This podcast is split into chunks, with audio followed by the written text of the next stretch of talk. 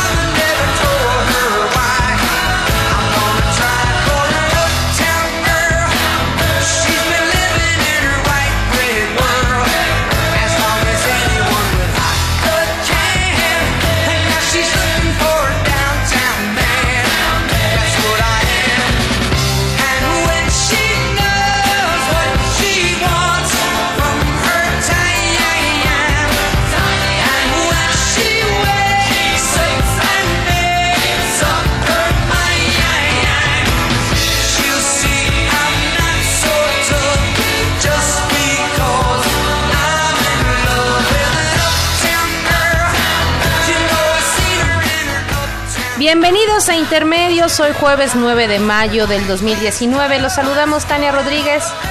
Niños, díganle a sus papás que ya empezó Intermedios aquí en Radio UNAM.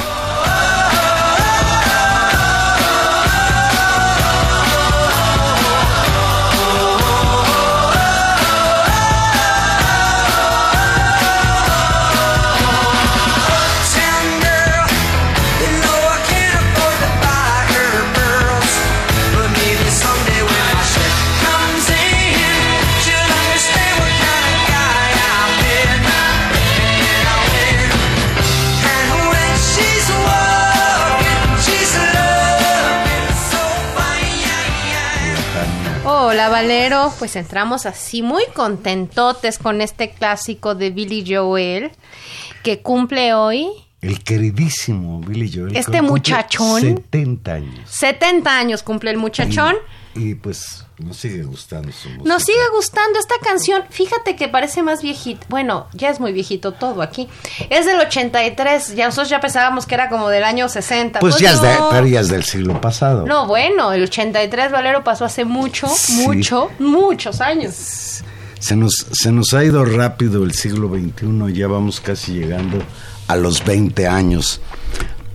Rapidísimo. Pues, Tania, hoy, hoy nos sorprendió en la mañana el gobierno de López Obrador.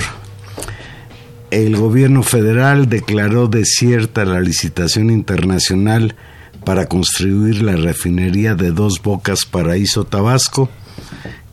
Esto lo informó López Obrador en su conferencia de la mañana y agregó que serán petróleos mexicanos y la Secretaría de Energía quienes lo hagan en tres años para terminarla en el año 2022 con un costo de 160 mil millones de pesos, o dicho en otros términos, 8 millones de dólares. En su conferencia matutina, López Obrador consideró esta una buena noticia. Detalló que de cuatro empresas que participaron en la llamada licitación internacional, una se desistió y las tres restantes estaban pidiendo demasiado, es decir, que se excedieron en el alrededor del 40% del costo estimado al proyectar entre 10 mil y 12 mil millones de dólares. Además dijo que ofrecían ejecutar la obra en más tiempo de lo planeado, unas hasta en 2025, es decir, un año después de terminada su administración. Básicamente el presidente hizo énfasis en esos dos factores, el costo y el tiempo de duración en la construcción de la refinería. estaban pidiendo mucho, se pasaron de los 8 mil millones de dólares y en el tiempo de construcción y nosotros no vamos a hacer ninguna obra que no podamos terminar durante el sexenio. Y también aseguró que producto de esta decisión se van a crear 100 mil empleos y estará terminada para mayo de 2022. Me canso ganso reiteró. Pues sí, Valer, una, una declaración que ha sido muy comentada a lo largo del día. Ha sido la nota del no, día. bueno. Superó a la reforma educativa que ya hablaremos de ella. Ya hablaremos de ella al ratito. Eh, el presidente señaló que ya se tienen 50 mil millones de pesos, la tercera parte del presupuesto de la obra, para iniciarla el próximo 2 de junio. El mandatario agregó que para lograr esa meta y darle contenido nacional, la obra será ejecutada por el mismo gobierno y con mano de obra mexicana. Para ello, aseguró, se convocará a especialistas y trabajadores de Pemex que hace 40 años construyeron la refinería de Salina Cruz, pues dijo pueden aportar su experiencia. También insistió en que el Instituto Mexicano del Petróleo, esta casa de estudios, la UNAM, la Comisión Nacional del Agua y otros grupos colegiados y académicos, incluso hasta la ONU volvió a citar para poder certificar el tema de transparencia, podrían participar. Mencionó que si hay necesidad de contratar servicios con empresas extranjeras se hará, pero que quienes van a llevar la batuta y quienes harán la mayor parte del trabajo serán los mexicanos, pues así era antes y lo cito textual al presidente López Obrador, las refinerías las hicieron los técnicos mexicanos y en cada refinería hay talleres donde se hicieron todas las piezas. Eh, López Obrador señaló que acudirá una vez al mes a supervisar la obra y prometió que, que se concluirá en tres años y que es un desafío, yo digo, mayor para este gobierno. Mencionó además que todo el proyecto y todos los documentos relacionados con la refinería serán transparentes y de acceso a toda la gente que así lo desee. Si se hizo en 1938, se rescató la industria petrolera, lo vamos a hacer ahora también. No tengo la menor duda, afirmó. Pues de ese bueno, pues él no tiene la menor duda, pero hay muchas personas que sí tienen serias dudas. Entre las voces que se han levantado en contra de tal iniciativa, destaca la del Instituto Mexicano para la Competitividad, el INCO, que propone cancelar la refinería Dos Bocas en Tabasco, uno de los principales proyectos promovidos por López Obrador, al considerar que la, inversión, escucha esto, Tania, que la inversión solo tiene un 2% de probabilidades de éxito.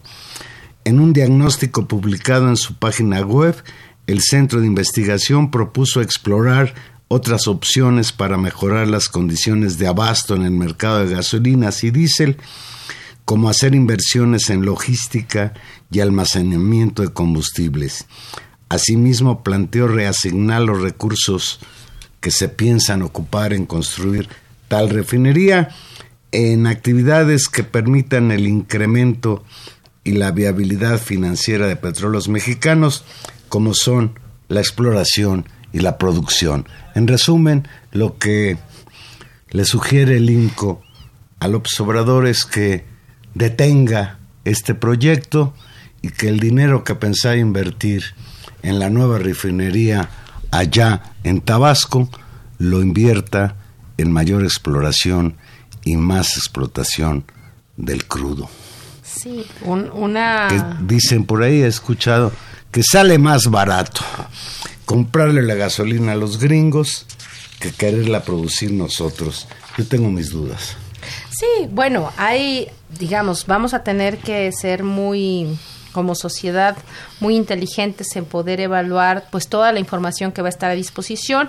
Hay que recordar simplemente, y no es descalificación, que el Instituto Mexicano para la Competitividad del INCO pues ha tenido siempre una postura, digamos, muy proclive, proclive perdón, a los procesos de privatización. fue eh, y ha sido generalmente eh, un, incluso cuando fue crítica del gobierno, de los gobiernos neoliberales, fue crítico porque no les parecían suficientemente tal vez eh, neoliberales algunas de las reformas. Siempre han señalado, hay que reconocerlo también, el problema de la transparencia y este tipo de cuestiones, pero eh, hay que tomarlo, pues como tú dices, de un punto de vista desde donde se ve el mercado de hidrocarburos, el papel que compra el petróleo en este país, pues desde una visión que ha sido la dominante en los últimos 20 años y que también ha provocado la forma de solución del problema de Pemex, del problema de la producción, del problema en el cual el país encara una tarea central como es eso, su mercado de gasolina, su mercado de gas. Eh, la solución fue para ellos que la mejor forma era privatizarlo. Entonces estamos ante claramente un mandato distinto, una posición distinta de lectura sobre esta situación que veremos pues hacia dónde camina. Juan. Pues hay quien sostiene incluso que el propio peso se ha debilitado frente al dólar a partir de esta resolución de López Obrador, distintos organismos que eh, aglutinan a los empresarios han planteado que se trata de un error muy grave por parte de López Obrador. Tenemos en la línea telefónica al ingeniero químico Rodolfo del Rosal Díaz. Buenas noches, Rodolfo. ¿Qué tal, Juan Manuel? Buenas noches. Rodolfo es ingeniero químico por la Facultad de Química de la UNAM. Fue director de Ingeniería de Proceso, de Procesos en el Instituto Mexicano del Petróleo, donde trabajó nada más por 41 años. En el Instituto Mexicano del Petróleo fue creador de un simulador para la evaluación de refinerías, donde se hicieron estudios para evaluar la modernización y ampliación de refinerías tanto en Pemex como en, como en empresas petroleras de América Latina. Rodolfo, hoy en la mañana el presidente López Obrador informó que la licitación internacional para la construcción de la refinería de Dos Bocas se declara desierta y en consecuencia será construida por Pemex con la supervisión de la Secretaría de Energía. Te pregunto, ¿Pemex es capaz de construir una refinería de esas dimensiones? Mira, definitivamente sí, pero tal como lo mencionó el presidente hoy en la mañana, solo no puede, necesita el apoyo, eh, no tanto quizá de la Secretaría de Energía, sino de entes como el Instituto Mexicano del Petróleo y algunas firmas de, de ingeniería mexicana o constructoras mexicanas que han tenido experiencia en la construcción de refinerías. Yo creo que con ese posible apoyo si existe la capacidad en México de, desarrollar un proyecto como este. Hola, muy buenas noches. Los saluda Tania Rodríguez. Buenas noches. Muchas gracias por ayudarnos a entender esta dimensión. Eh, Ahí es para el público en general eh, complicado entender porque muchas de las de las discusiones que ahora están en juego yo las debería en dos niveles. Una eh, que tendría que ver con el papel que cumplen las refinerías, el petróleo para la sociedad mexicana, para el Estado mexicano, para un país como el nuestro, eso por un lado. Y la otra es una cantidad de discusiones técnicas y específicas sobre la viabilidad o no y la forma en que se construye. Entonces quisiera que, que nos ayudara a entender las dos cosas y para ello tal vez primero regresarnos al primer momento. Es decir, el papel que juega eh, Pemex, el, el control de la producción de gasolina desde una refinería que sea pues del Estado mexicano. ¿Qué papel cumple eso? ¿Qué, ¿Cómo lo debemos entender? Eh, mire, eh, en el momento actual, México está importando prácticamente el 75% de la demanda de gasolina. Esto se debe a dos factores muy importantes. El primero, la reducción de la capacidad de producción de, de las refinerías existentes, que están operando a un promedio de 40% de la capacidad que tienen para producir gasolina. Por diferentes eh, motivos, falta de mantenimiento, falta de inversiones adecuadas, etcétera. Entonces ese es uno de los problemas que, nos está causando esa eh, importación, el no aprovechar toda la capacidad existente de las refinerías. Y el segundo problema es, como se mencionó hoy en la mañana, es que hace 40 años que no se construye una nueva refinería en México. Obviamente traemos un rezago de, de producción de gasolinas con respecto a la demanda. Muchos han dicho que lo que conviene pues es importar gasolina y seguir vendiendo crudo.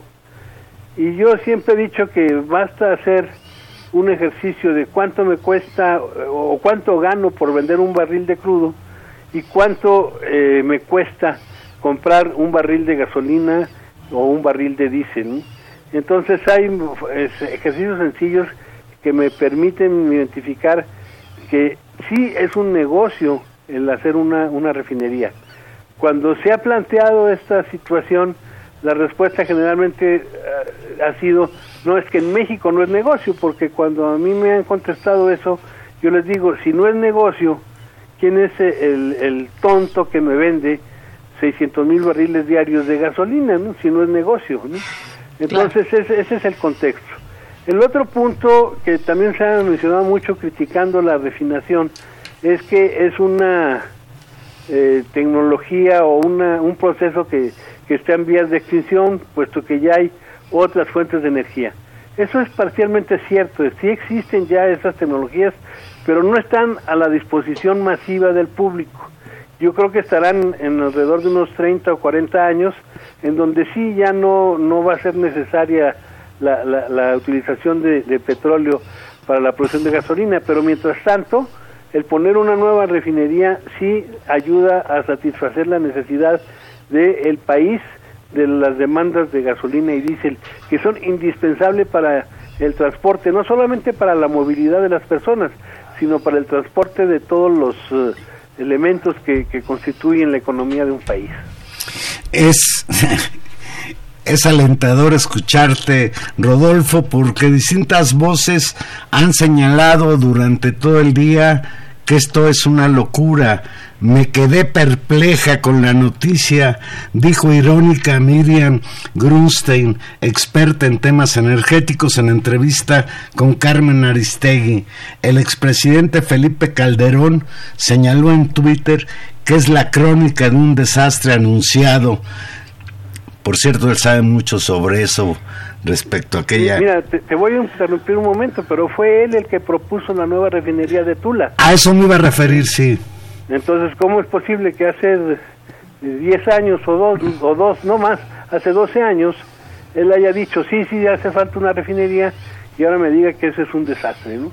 Yo vuelvo a insistir, es, es muy fácil.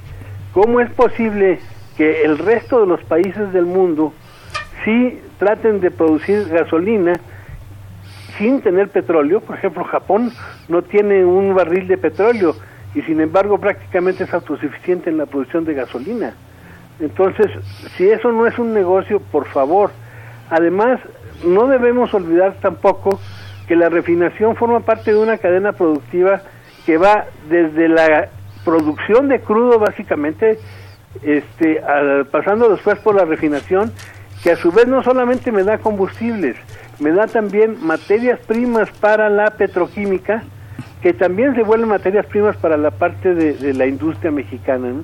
Entonces el, valor que, me generan cada una de esas etapas de la cadena de valor va increciendo y el más bajo es la producción de petróleo, en términos no del, del costo del barril directamente, sino el contexto completo de la economía de creación de, empleos y generación de valor para el país. Rodolfo, ¿Tú crees que los números que da López Obrador eh, le va a alcanzar con, con que señala? Porque lo que han señalado los críticos es que no es que las empresas eh, hayan cobrado más de lo que se esperaba, sino que las empresas están cobrando sobre una base de realidad y López Obrador está apostando a que le salga muy barata la refinería contra todos los pronósticos eh, económicos, incluso pues esta, estos señores del Instituto Mexicano para la Competitividad dicen que tiene 2% de posibilidades de que sea viable la construcción de la refinería en términos financieros. Yo, yo vuelvo a insistir en mi comentario de hace un momento, sí se puede hacer un ejercicio financiero y y es viable. Si la refinación no fuera viable, ningún país estaría produciendo crudo y la mayoría de los países del mundo producen su propia gasolina. Yo, aunque estoy de acuerdo con la instalación de una nueva refinería, no necesariamente estoy de acuerdo con todo lo que se mencionó hoy en la mañana. Por ejemplo, se habló de que vamos a, usar exclusivamente eh, bienes nacionales. Eso es imposible. Hay tecnologías modernas y lo que queremos es una refinería que realmente sea viable, tiene que ser moderna. Si lo que queremos son tecnologías modernas, muchas de ellas están protegidas por patentes. Entonces tenemos que comprar la tecnología, hay que pagar por ella. Y, lo pagan todos igual, no es que alguien quiera cobrarle de más a México por esas tecnologías. En todo el mundo hay un precio de, de, ciertas tecnologías especiales que son competitivas para todos los países del mundo. Entonces, no todo pueden ser bienes nacionales. La otra parte es la, duración de la construcción, que, que, es otro de los cuestionamientos. Aquí todo depende del momento en que empecemos a contar los años que se requieren. Eh, la construcción de una refinería, el promedio mundial, anda alrededor de cinco años para construir una refinería. Efectivamente hay un caso registrado en que se llevaron tres años para la terminación de una refinería, que fue el caso de la refinería de Reliance en la India, pero tuvo ciertos parámetros especiales este, que después si quieren se los aclaro, pero este no no es lo, lo, común, ¿sí? Entonces, cuando digo que en momentos se, se toman o se cuentan los años para terminar, pues yo les puedo decir que en el caso actual, si Pemex me dice que ya tiene la ingeniería básica de las de las plantas, pues hay un ahorro de entre ocho meses y un año de lo, cuando yo les planteaba de que se requieren cinco años para hacer una refinería, porque están aprovechando algo que se hizo para Tula. No estoy 100% convencido que no se tenga que hacer algo, se tienen que hacer adaptaciones porque cambia la capacidad de la refinería, pero si ya tienen las ingenierías básicas sí puede haber una reducción del tiempo de, ejecución. Entonces, depende en qué momentum estemos este, tomando eh, en consideración la duración de la construcción de la refinería. El otro punto muy importante es que hay ciertos equipos especiales, como los compresores que se utilizan, son compresores gigantescos de, entre 7.000 y 10.000 caballos de fuerza. Y de esos compresores en una refinería hay cerca de 20. Bueno, la duración de la... No hay compañías mexicanas que los, que los puedan construir. La duración de la construcción de un compresor es de 18 meses. Entonces, simplemente esa es una de las primeras actividades que hay que hacer para poder decir que puedo terminar en, un tiempo más corto, ¿sí? Si yo me espero hasta dentro de un año que tenga ya más avanzada la ingeniería de detalle y demás para mandar a fabricar los compresores, seguramente no voy a salir porque la pura construcción se lleva 18 meses. Entonces son esos parámetros que yo no estoy ahorita en posición de contradecir lo que se está diciendo. Tendría que conocer más detalles del proyecto, de en qué etapa realmente están, qué información tienen. Ahora, las cuatro o las tres empresas que, que, este, que no, una de, este, declinó, pero las otras tres que se quedaron, pues a lo mejor tenían información más completa que, que sí es clara con respecto a los aspectos de duración. Con respecto a los aspectos económicos, pues sí podría haber alguna forma de, si, si lo hace Pemex, de reducir la, el costo, pero no no tanto como, como ellos están considerando. Yo, yo sí veo difícil que se pueda construir una refinería de este tamaño en 8 mil millones de dólares y que se termine de construir en tres, en tres años, ¿no? Pero independientemente de eso, la refinería en sí sí es viable, ¿sí? Eh, se, pueden hacer ejercicios de... de el, problema es que a veces los ejercicios se hacen en, en momentos en donde el crudo sube o baja y tarda un tiempo en que el mercado responda a esas subidas o bajadas del precio del crudo, entonces hace un ejercicio con el precio de ese momento de los combustibles y puede ser o muy bueno o muy malo el negocio, dependiendo de eso. Hay que esperar a que el mercado esté estabilizado para saber realmente cuál va a ser el efecto de, de, la diferencial de valor entre la materia prima y los productos.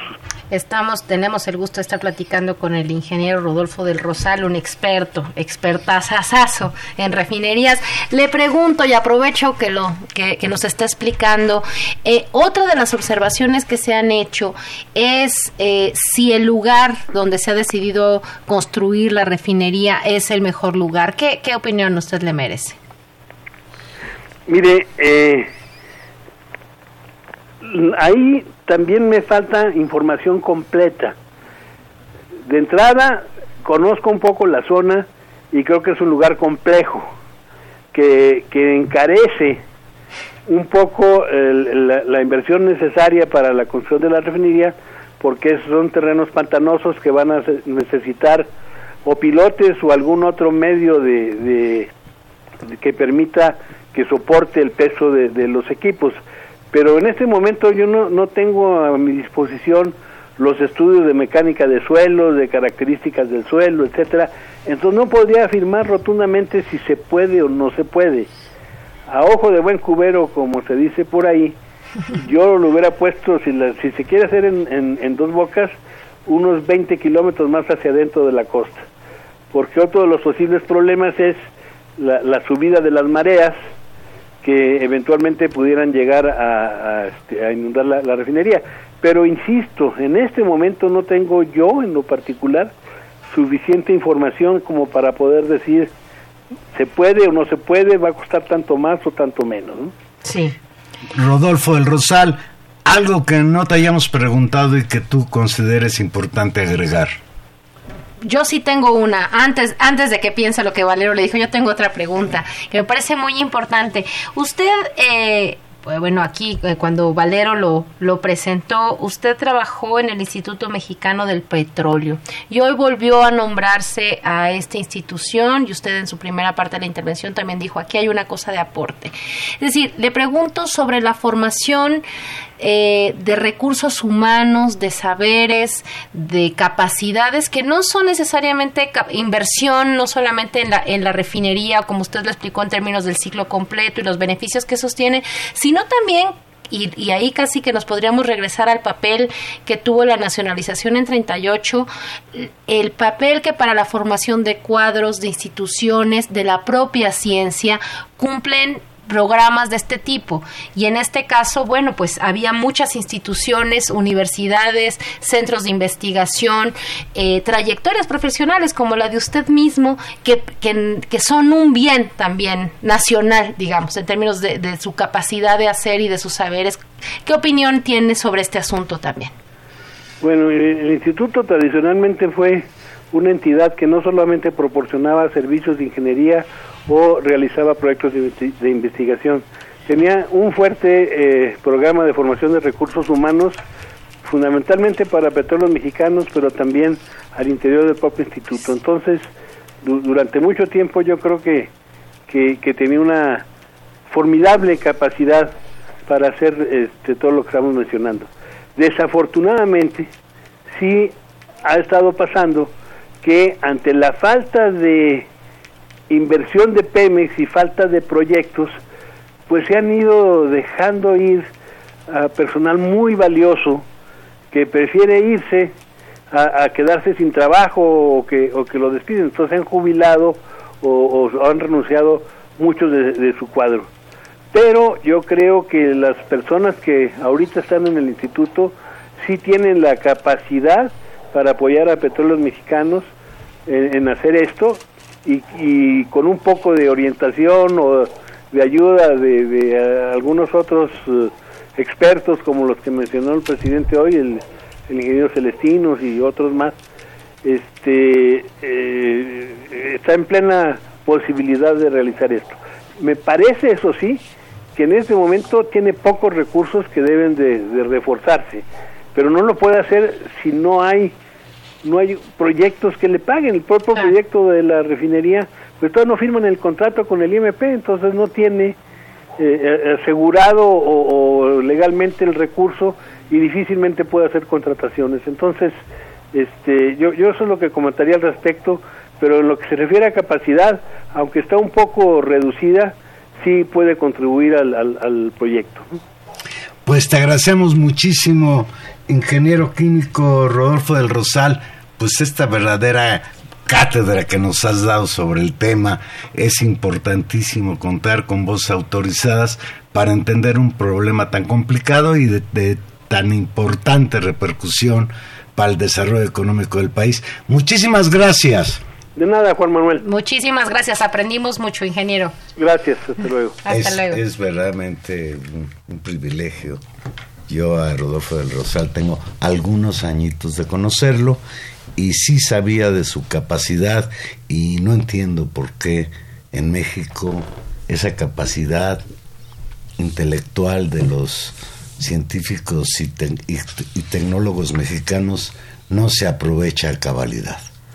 Esperemos que, esto que está tratando de hacer López Obrador sí eche manos de esos recursos humanos y que, escuchen y corrijan lo que se tenga que, corregir. De acuerdo con lo que nos dijo el ingeniero del Rosal, es cuesta arriba, pues pues salga adelante, no por el bien del López Obrador, sino por el del país. Claro, y me parece que esa será una de las cuestiones que tendrá que ir evaluando el gobierno. Está muy bien que se cumpla una promesa de campaña, está muy bien que se traten de fijar pues los plazos más convenientes en términos de pues de las digamos de los tiempos políticos y de la necesidad de revertir ciclos, pero también hay que asumir pues que estos procesos son complejos, que tal vez no sean tres años, tal vez sean cuatro o los que tengan que ser, pero como tú dices, poniendo en el centro la importancia de que los proyectos salgan bien, porque es una inversión que finalmente pues es dinero de todos los mexicanos y nos jugamos también una parte de la viabilidad de recuperar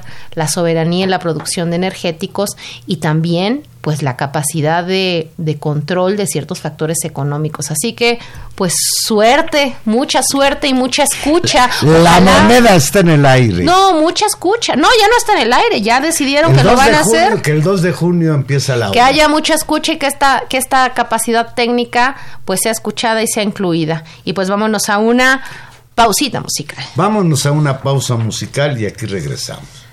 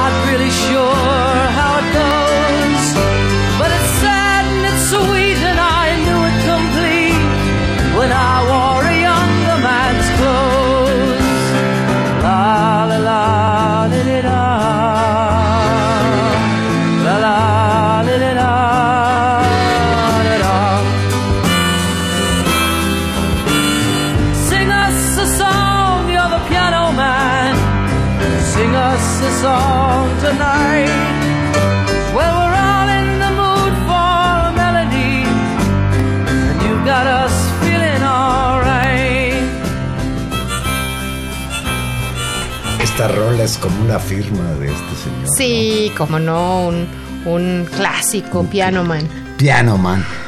Pues Tania, hoy por fin se aprobó en lo general y en lo particular la reforma educativa en la Cámara de Senadores.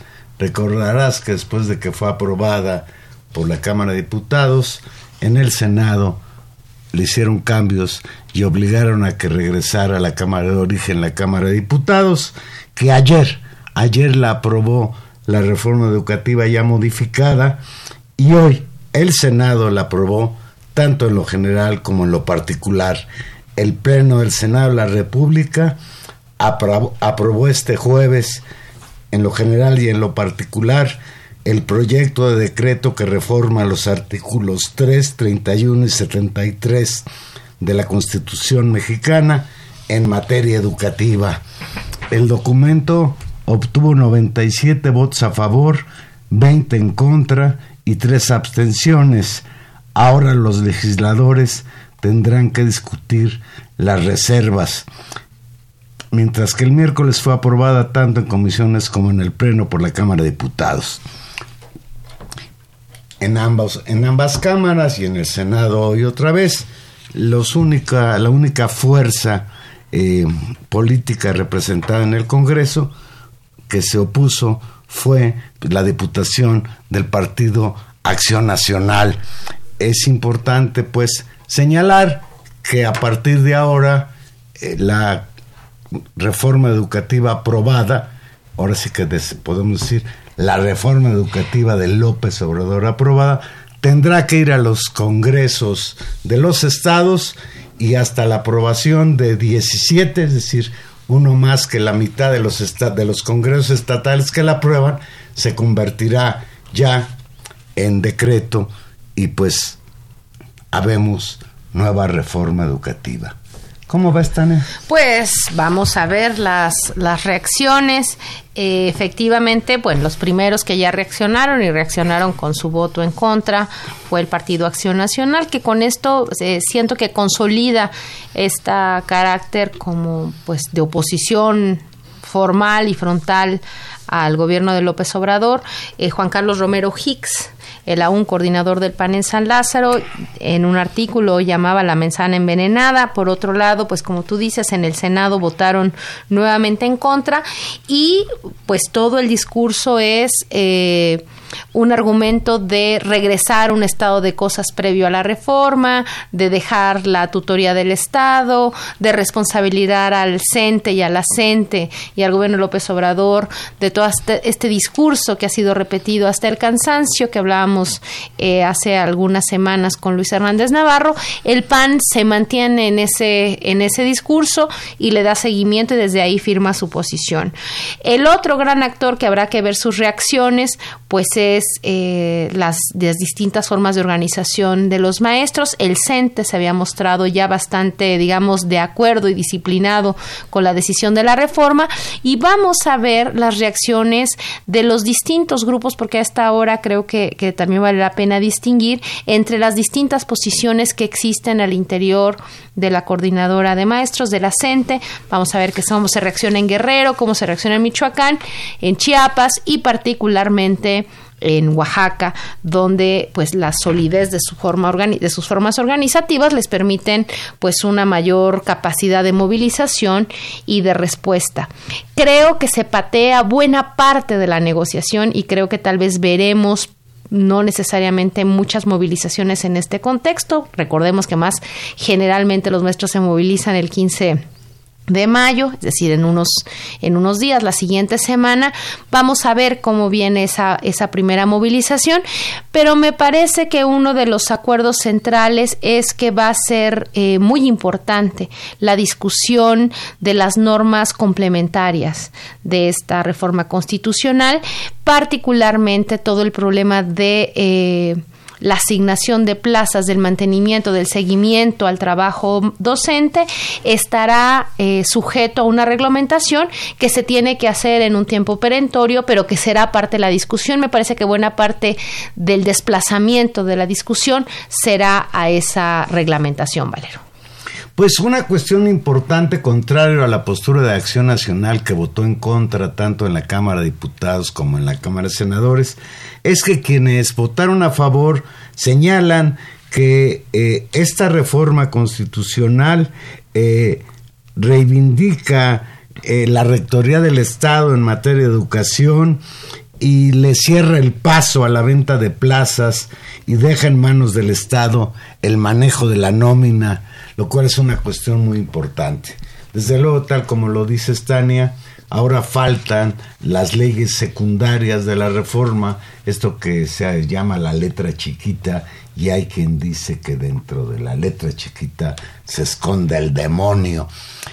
Y para desgracia de la oposición, en tratándose de leyes secundarias, no se necesita una mayoría calificada de las dos terceras partes de los diputados o senadores para aprobarlas. Entonces, pues creo que hoy, hoy López Obrador acepta un reto muy fuerte con esto de asumir la responsabilidad por parte de Pemex de la construcción de la refinería en dos bocas y por otro lado pues alcanza un triunfo importante porque uno de los temas más importantes de su campaña es que él, entre otras cosas, quería abolir la reforma educativa de Peña Nieto y construir una en la que no estuviera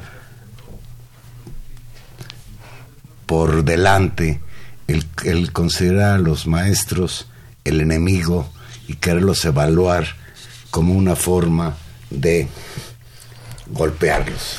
Sí, eh, yo creo que ahí sí hay, hay que reconocer, nosotros eh, fuimos críticos en, una parte en la repetición, en esta primera versión que se presentó de la reforma educativa, sobre eh, realmente hasta qué punto se cambiaban y se daban garantías a las condiciones laborales de los profesores efectivamente que se asegurara la rectoría del Estado en ello, pero que tampoco se pasara a un, a un régimen casi de excepción en el que se le quería meter a los profesores. Esa es una discusión, pero lo y, y, creo que habrá que valorarla con cuidado en función de cómo quedan las reglas, las reglas supletorias, cómo eh, se va a garantizar eh, la gestión de las plazas, de las asignaciones, de los estímulos docentes, de todo este paquete de, de cuestiones.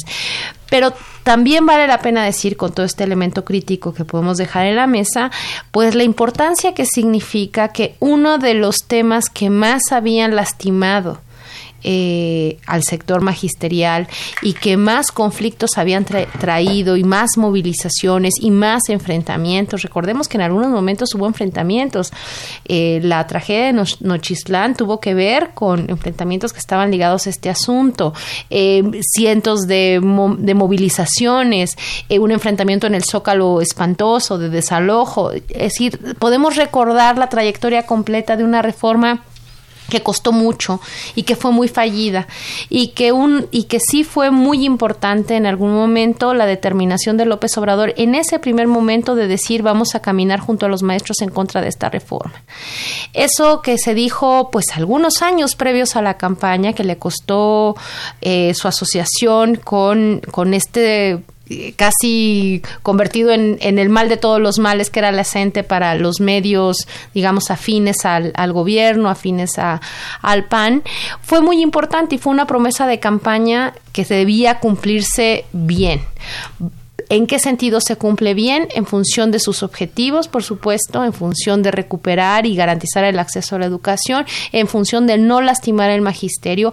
Y por eso también es muy importante ver la reacción pues de los ofendidos en este caso. Y en ese sentido, si se logra desarticular y en las leyes secundarias se logra llegar a acuerdos inteligentes con las distintas secciones del sindicato sin perder el control de las plazas y del seguimiento a, a la educación, creo que ahí estamos ante una promesa cumplida y un punto que no hay que no hay que dejar de lado porque el problema de educación en este país este es apenas el primer paso pero sí por lo menos de una afrenta que había sido muy lastimosa para los profesores. Entre las cuestiones importantes a, a destacar de esta reforma educativa de López Obrador aprobada hoy en el Senado de la República es que se van a fortalecer las normales las normales formadoras de profesores. Creo que esto es importante porque habían sido instituciones educativas muy golpeadas en el pasado. Por otro lado, pues se reivindica la autonomía de la universidad y la, y la educación superior se convierte en obligatoria, lo cual implica pasos adelante en cuanto a la responsabilidad del Estado de garantizar la educación. El acceso a la educación superior. Y que, pues es que sin educación no hay país, Tania. Así es, Valero. No, pues es muy importante. Pues Tania, el domingo pasado, no te voy a preguntar si fuiste, me imagino que no. ¿Fuiste? No, Valero, debía haber ido en plan de ejercicio periodístico. A cinco meses de iniciado el gobierno de Andrés Manuel López Obrador, el domingo pasado miles de personas marcharon para exigir su renuncia, tanto en la Ciudad de México como en otras ciudades del país, Guadalajara, León, Guanajuato, Tijuana. Al grito de México, México, los manifestantes expresaron su inconformidad con las que llamaron políticas estúpidas del mandatario federal. El reclamo más socorrido fue contra su intento de dividir al país al endilgar el término FIFI a un sector de la sociedad. Leo textual. Ni fifís ni chairos, todos mexicanos, no más discurso de odio. Andrés deja de polarizar al pueblo de México. No hay fifís ni conservadores, se leían en los carteles y pancartas. La cita fue a las 11 de la mañana en la Ciudad de México para marchar del Ángel de la Independencia hacia el Monumento de la Revolución. De acuerdo con los organizadores, participaron alrededor de 12 mil personas. Incluso un comunicado de la Secretaría de Seguridad Ciudadana de la Ciudad de México reportó que eran 15 mil. Qué curioso, contaron más las autoridades que los propios organizadores. Hablar de 12 mil personas en la calle que piden la renuncia del presidente de la República, pues no es un dato que no habrá que tomar en cuenta. ¿O qué opinas, Tania? Bueno, primera cuestión sobre las consignas. Creo que sí, había algunas que llamaban en términos fifís ni chairos y, y señalando la polarización, otras que por el contrario reivindicaban en cierta medida la identidad fifí de su propia... Somos fifís, pero no somos idiotas, decía Había algunas, ¿no? Eh, otras que, que reclamaban eh, una serie de inconsistencias en los programas sociales, que bueno, pues también han sido criticados desde otros lugares, ¿no? Como el tema de las de las eh, de la reforma educativa increíble está el tema de la cancelación del aeropuerto de Texcoco las estancias infantiles ir un poco revuelto todo con todo hasta excesos como eh, por un México sin socialismo ojalá y en México hubiera socialismo. Cuál socialismo de López Obrador por el socialismo venimos luchando algunos desde hace muchos años. Ni la ni la burla perdonan estos fifís bueno, esa parte es eh, toda esta, esta eh, representación, diría yo, pues así son las marchas, son performativas, ¿no? De estamos tan mal, tenemos tanto miedo, eh, que es la reproducción de un estilo de manifestación, pues que es muy legítimo, tienen todo el derecho de manifestarse, pero sí contribuyen, es decir, lo, que quisiera dejar en claro es el discurso de ni, ni Chairos ni FIS, un México Unido, en realidad eh, es una falsificación de una decisión de movilizar una posición en contra, es decir, de polarizar. Hay un, un ejercicio permanente de este grupo de eh, construir una oposición eh, no por tema, sino en conjunto hacia alguien que consideran un peligro, ¿no? Y es la misma lógica del peligro para México, de es un dictador. Pues el peligro ya llegó para quedarse, aunque sea seis años. Ah, no, puede ser tres si, si le sea revocación de mandato. No, bueno, eh, esa, ese es un tema. Hay también que señalar, pues, la, el carácter político eh, partidario de la propia marcha tanto Felipe Calderón como Vicente Fox. Pero ah, mira, qué, bueno que dices eso, mira. Me llama a mí la atención que los partidos de oposición, Acción Nacional en primer lugar, el PRI, el Partido de la Revolución Democrática. ¿Quién dices? Esos partidos todavía existen. ¿Cuál? El PRD. Lo que queda, lo que queda de ellos. Pero lo lo que yo me refiero es que no se atreven a participar con su nombre, sino que, pues, mandan sus ideas a movilizaciones, entre comillas, espontáneas, en las que ni siquiera Felipe Calderón se atreve a participar, aunque les aplaude mucho desde Twitter. El que sí, ya hay que reconocerlo, se atrevió a salir a marchar en contra de López Obrador allá en, su, natal León, Guanajuato, fue Vicente Fox. No digas que está loco, carambas, te van a oír. Acá nuestro productor ya metió su cuchara en la discusión. Bueno, ese es, ese es todo un tema. Ahora, el balance, el balance de lo que esto significa. Por supuesto que exigir en este momento la renuncia es un, un despropósito en términos políticos, pero... Había una manta preciosa que decía, renuncia López Obrador, ya ponte a trabajar. Muy bonito. Es dialéctica, ¿no? Sí, sí, sí. Renuncia y ya ponte a trabajar. Claro. Este, pero creo que no es todo irracionalidad, es decir, se está tratando de consolidar la imagen pública al interior y también seguramente al exterior, es decir, logran primeras planas, es decir, hay marchas de ese mismo tamaño, Valero, de campesinos, de maestros, de otras organizaciones que no tienen la atención que este, esta marcha tuvo. Es decir, hay una decisión de visibilizarla fuerte. Ah, claro, y los es un medios objetivo. la hacen grande, eso es cierto. Sí, y hay ahí un objetivo. Y hay que decirlo que incluso Twitter y los medios y los todos los que se ponen a, a- a criticar la propia marcha FIFI también la hacen grande. Es decir, hay una dinámica de polarización que aunque tú seas muy chiquito, la dinámica te coloca como un crecer. opuesto.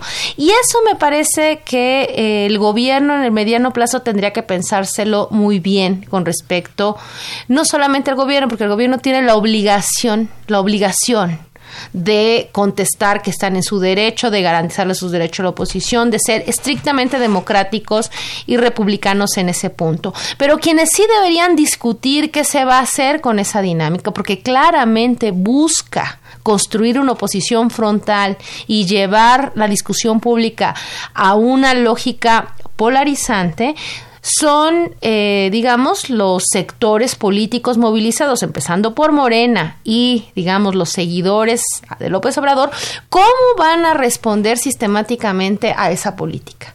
Si la mejor forma de hacerlo es la manera en que lo están haciendo o hay que responder de otra forma.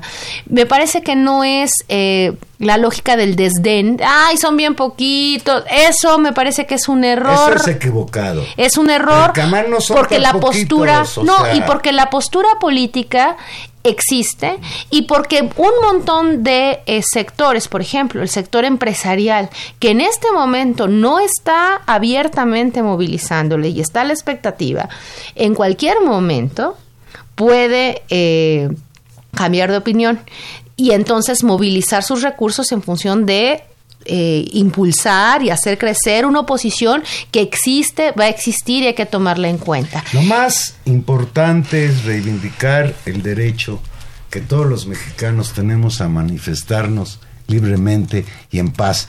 Los organizadores de este evento, algunos personajes prominentes del mismo, señalan que esta marcha fue una marcha pacífica, con saldo blanco, que no hay cristales rotos que lamentar, ni cuetones, ni etcétera. Y esto pues deberían estar agradecidos que no hubo ninguna provocación y deberíamos estar agradecidos todos. Recordarás tú las y perdón, marchas hay miles en de la época marchas. de Peña Nieto que la manera de boicotearlas era mandando grupos de golpeadores paramilitares y provocando desórdenes dentro de la marcha para desprestigiarla. Y que la mayor parte de las marchas que ocurren, que bueno que esta gente que ahora marcha, pero digamos la- los contingentes históricos de población que se han movilizado en los últimos 15, 20, 25 años y se han movilizado, pues la mayor parte de las marchas han sido así. Entonces tampoco, eh, tampoco es ninguna gracia eh, que eso suceda.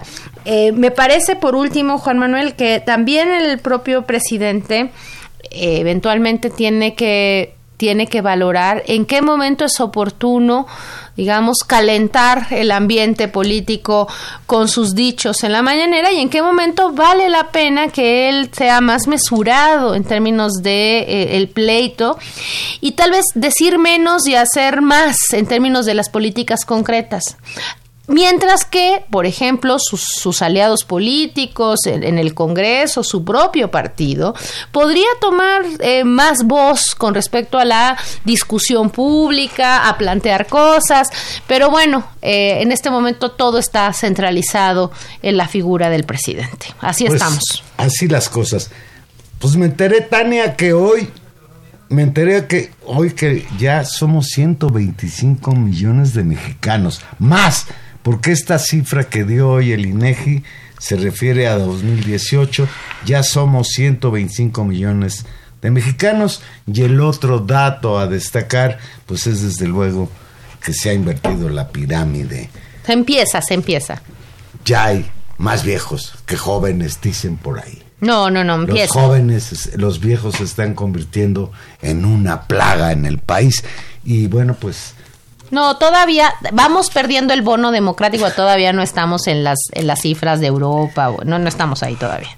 Bueno, pues ya somos más de 125 millones de mexicanos. Desde luego sí ha crecido a menor ritmo eh, la población de lo que se temía, por ejemplo, a principios de este siglo y a finales del siglo pasado, que se hablaba de la explosión demográfica como un problema gravísimo. Tania, pues no me quiero ir de aquí sin comentar que Inglaterra, inventora del fútbol, ha regresado por sus fueros. Quiere hablar de la Con Champions. tristeza para muchos mexicanos, el Liverpool dejó fuera al Barcelona y con sorpresa ayer el Tottenham hizo lo propio con el Ajax de Holanda. La final allá en Madrid, paradójicamente, va a ser una final inglesa entre el Liverpool y el Tottenham. ¿Y tú a quién le vas, Valer? Yo a Liverpool, porque ahí juega Salah Ah, claro, ¿qué te el pasa? faraón egipcio. Me parece Que por muy cierto, bien. fíjate, Yo también le voy que a ir a no Salah. jugó, no les hizo falta en el 4-0 con el que remontaron el 3-0 que les habían metido en Barcelona. Pues a mí me parece muy bien porque siempre el cambio es bueno. Que no ganen los mismos siempre, eso, es una un buen bien. dato, no solo en los deportes, sino en la vida. Eso. Que no ganen siempre los mismos. Y con eso nos vamos, ya qué más podemos decir después de eso. En los controles técnicos estuvo con nosotros don Humberto Sánchez Castrejón, en la producción Gilberto Díaz Fernández, en los micrófonos Tania Rodríguez, que pase usted una bonita noche con estos calorones. Pásela bien. Y ahora, pues más que merecido, que cierren el programa los Rolling Stones.